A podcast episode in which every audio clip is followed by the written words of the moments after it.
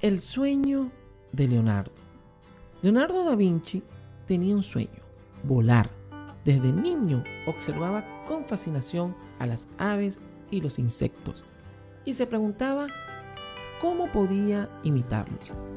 Estudiaba su anatomía, su movimiento, su aerodinámica. Dibujaba bocetos de alas, hélices, paracaídas, planeadores, entre otros. Inventaba máquinas que desafiaban la gravedad y la imaginación. Pero Leonardo no solo soñaba con volar, sino con crear.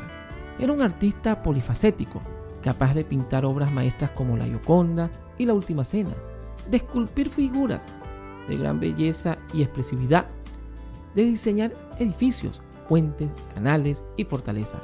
Era también un científico curioso que investigaba sobre la anatomía humana, la botánica, la geología, la óptica y la mecánica. Era, en definitiva, un hombre del Renacimiento que buscaba el conocimiento y la armonía en todas las formas de la naturaleza y sobre todo del arte. Pero Leonardo también tenía un problema. No terminaba lo que empezaba.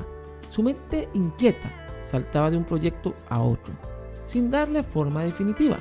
Muchas de sus obras quedaron inconclusas, perdidas o destruidas. Muchos de sus inventos nunca fueron construidos ni probados. Muchos de sus escritos y dibujos quedaron ocultos en sus cuadernos, escritos al revés y en clave, para evitar que fueran robados o mal interpretados. Leonardo vivió en una época de cambios y conflictos, en la que tuvo que trabajar para distintos mecenas y gobernantes, como los Medici, los Estofa, los Borgia, los reyes de Francia. Viajó por Italia y Francia, buscando protección y reconocimiento, pero también huyendo de la guerra, la peste y la Inquisición. Fue acusado de herejía, de sodomia, de traición. Fue admirado y envidiado, elogiado y criticado, amado y odiado. Leonardo murió en 1519, a los 67 años de edad, en el castillo de Amboise, al servicio del rey de, Francia, Francisco I. Según la leyenda, el rey lo abrazó en su lecho de muerte, mientras Leonardo le pedía perdón por no haber hecho más por la humanidad. Quizás en su último suspiro, Leonardo recordó su sueño de volar y se sintió libre por fin. Leonardo, uno de los grandes creativos de todos los tiempos, que también trascendió a la historia. Escuchate Inteligencia Creativa, quien les habló el profesor César Ferrer.